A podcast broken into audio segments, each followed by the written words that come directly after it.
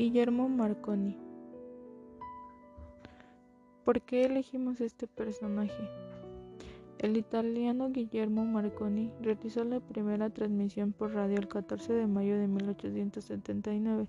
En ese momento no podía imaginar que su invento sería esencial para salvar vidas, resultado fundamental en el caso del rescate de los náufragos del Titanic.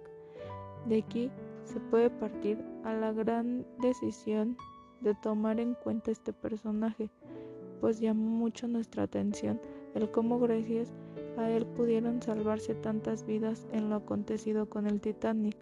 pues fue uno de los principales colaboradores en este rescate, y a pesar de que el descubrimiento de la radio no está exento de polémicas, el 14 de mayo de 1897, el ingeniero eléctrico y premio Nobel italiano Guillermo Marconi realizó la primera transmisión de radio de la historia y a pesar de los esfuerzos de Marconi, el gobierno italiano no demostró mucho interés por el invento y Marconi decidió trasladarse a Inglaterra donde dio a conocer su experimento patentándolo como sistema de telegrafía inalámbrica y creando una empresa la cual fundó uno de los papeles más importantes en los rescates marítimos y en especial en el de los dos náufragos emblemáticos, en el del Titanic del 15 de abril de 1912 y el de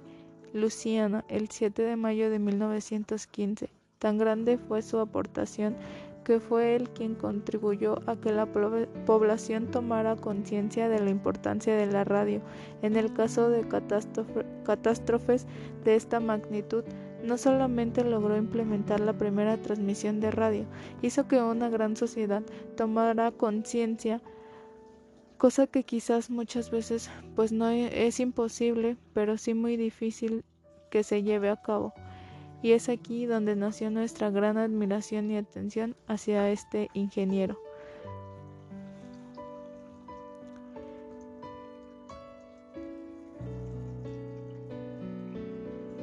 colaboradores en este proceso que supuso la investigación. Esto fue gracias a que ambas sabíamos que debíamos seguir con esta licenciatura, que vendían retos y dificultades y sobre todo piedritas en el camino que quizás iban a entorpecer nuestras carreras. Hoy, gracias a Guillermo, podemos tener un claro panorama a lo que se enfrentó y a lo que nosotros nos estamos enfrentando, sobre todo el poner en cuenta que como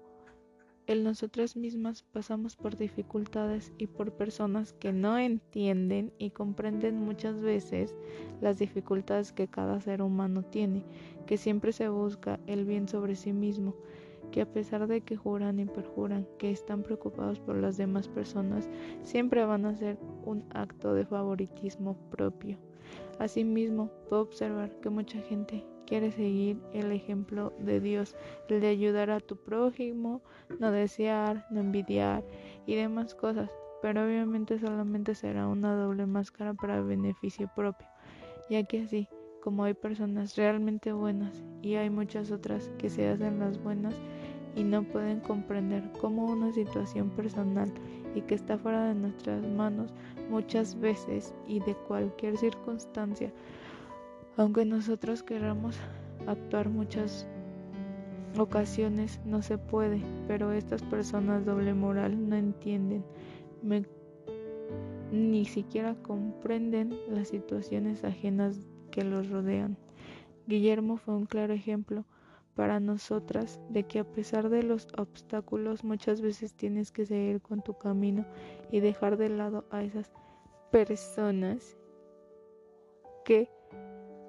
usan el nombre de Dios solamente en vano.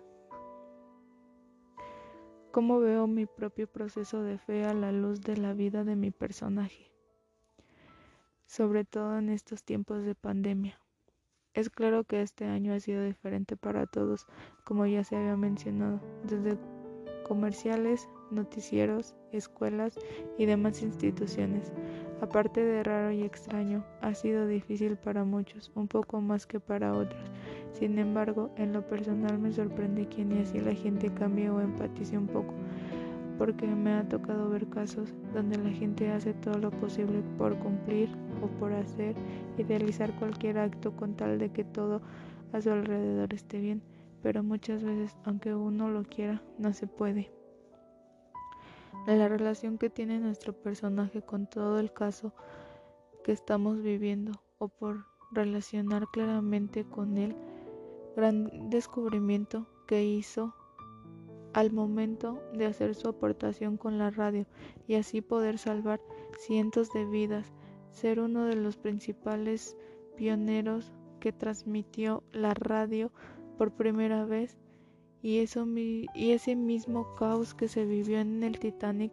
podemos ponerlo en semejanza con la pandemia que estamos viviendo hoy en día. Según los sucesos que se acontecieron en ese día tan trágico, a pesar de que estuvieron a punto de la muerte muchas personas, aún así no les importó y siguieron actuando de una forma tan cruel y vil que es muy difícil de razonar. Y es un claro ejemplo de la hora. Por más muertes, pandemias y delitos, sobre todo el caos que existe en el mundo, por más cosas fatales que pasen, la gente va a seguir siendo igual, doble moral, doble cara, antipático sobre todo con el prójimo. Desde el mundo criminológico lo podemos relacionar en la época de, Guillermo, pues él tuvo que pasar por una segunda guerra mundial donde se cometieron de igual forma crímenes injustificables. Y con él ahora la pandemia y mi carrera se puede relacionar con los hechos delictivos que han ido a la alza, así como bajaron quizás los delitos a casa habitación por la razón desde que la gente estuvo dentro de sus casas. Supuestamente también incrementaron los delitos de asalto a transporte público y sobre todo a todos esos negocios que están supuestamente cerrados con poca vigilancia. En calles y puntos rojos los, robos fueron en aumento y con una crueldad máxima. Sobre todo podemos verlo en el delito de feminicidio, que no solo se fue a la alza, sino que incrementó junto con otros, como lo es el de la violencia intrafamiliar. Uno va ligado del otro, pues juntos se convirtieron en una, en una bomba de tiempo para las mujeres y para los niños que sufrieron de maltrato. Y lamentablemente también se pueden relacionar con el propio maltrato que viene desde la madre al estarlo cuidando en casa y no soportarlo. Para finalizar, hablaremos un poco sobre este gran personaje, Guillermo Marconi.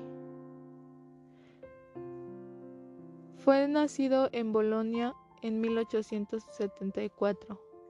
y falleció en Roma en 1937. Físico e inventor italiano a quien se atribuye el invento de la radio o telegrafía sin hilos Hijo de padre italiano y madre irlandesa, cursó estudios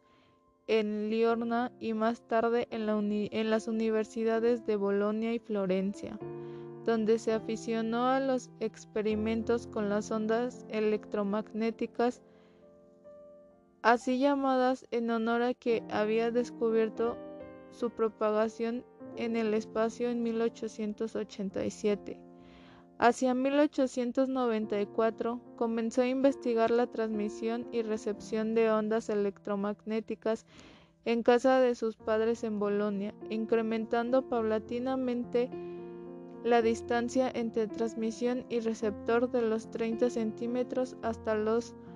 centenares de metros. En 1895 descubrió que colocando un generador de chispas